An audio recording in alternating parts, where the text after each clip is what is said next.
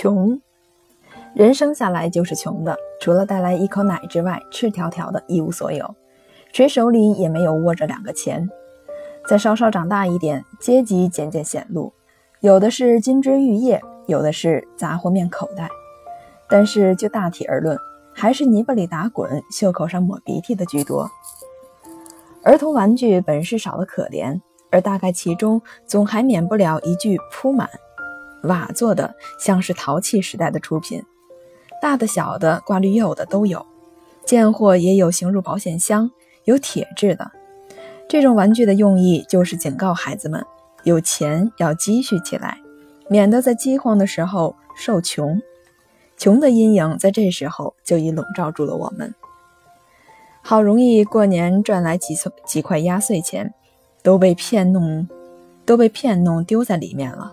丢进去就后悔，想从缝里倒出来是万难，用小刀拨也是枉然。积蓄是稍微有一点，穷还是穷。而且事实证明，凡是积在铺满里的钱，除了自己早早下手摔破的以外，大概后来就不知怎样就没有了，很少能在日后发生什么救苦救难的功效。等到再稍稍长大一点，用钱的欲望更大，看见什么都要留闲，手里偏偏是空空如也。那时候真想来一个十月革命，就是富家子弟也是一样。尽管是起如纸库纨绔，他还是恨继承开始带晚。这时候他最感觉穷，虽然他还没认识穷。人在成年之后，开始面对着糊口的问题。不但糊自己的口，还要糊附属人员的口。如果脸皮欠厚，心地欠薄，再加上祖上是忠厚传家、诗书记事的话，他这一生就休想能离开穷的掌握。人的一生就是和穷挣扎的历史，和穷挣扎一生，无论胜利或失败，都是惨。能不和穷挣扎，或于挣扎之余还有点闲工夫做些别的事，那人是有福了。所谓穷，也是比较而言。有人天天喊穷，不是今天透支，就是明天举债，数目大的都惊人。然后指着身上的衣服的一块补丁，或皮皮鞋上一条小小裂缝，作为他穷的铁证。这是欲库。欲阔于穷，文章中的反衬法。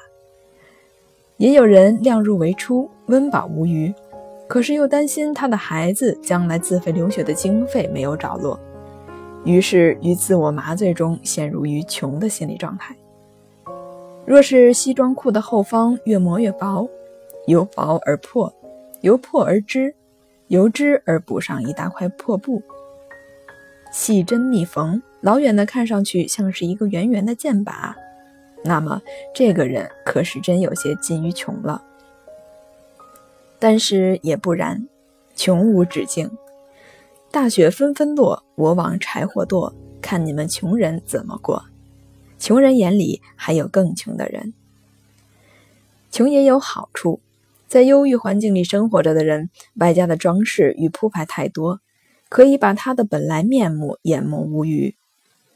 不但别人认不清他的真面目，往往对他发生误会，就是自己也容易忘记自己是谁。穷人则不然，他的褴褛的衣裳等于是开着许多窗户，可以令人窥见他的内容。他的闭门棚户，尽管是穷其貌三尺，却容易令人发现里面有一个人。人越穷，越靠他本身的成色，其中毫无夹带藏掖。人穷还可落个清闲，既少车马助将迁，更不会有人来求谋事，富文请柬都不会常常上门。他的时间是他自己的。穷人的心是赤裸的，和别的穷人之间没有隔阂，所以穷人才最慷慨。金错囊中所余无几，买房置地都不够，反正是吃不饱饿不死，落得来个爽快。求片刻的快意，此之谓穷大手。我们看见过富家弟子惜产的时候，把一张八仙桌劈开成两半，不曾看见两个穷人抢食半鱼残羹剩饭。穷时受人白眼是件常事，狗不也是专爱对着纯衣百洁的人汪汪吗？人穷则颈一缩，肩一耸，头一垂，须发须是特别长得快，擦着墙边逡巡而过，不是贼也像是贼。以这种姿态出现，到处受窘，所以人穷则往往自然有一种抵抗力出现，是名曰酸。穷已经酸化，便不复是怕见人的东西。别看我衣履不整，我本来不以衣履见长。人和衣架子本来是应该有分别的。别看我囊中羞涩，我有所不取；别看我落魄无聊，我有所不为。这样一想，一股浩然之气火辣辣的从丹田升起，腰板自然挺直，胸膛自然突出，陪包笑傲，无往不宜。在别人的眼里，它是一块茅厕砖，臭而且硬。可是人穷而不志短者一词，布衣之士而可以傲王侯者亦一词。所以穷酸亦不可厚非，他不得不如此。穷若没有酸支持着，他不能持久。杨雄有竹贫之赋，韩愈有送穷之文。理直气壮的要与贫穷绝缘，反倒被穷鬼说服，改容谢过素上之作，这也是酸极一种变化。贫而能逐，穷而能送，何乐而不为？逐也逐不掉，送也送不走，只好硬着头皮甘与穷鬼为伍。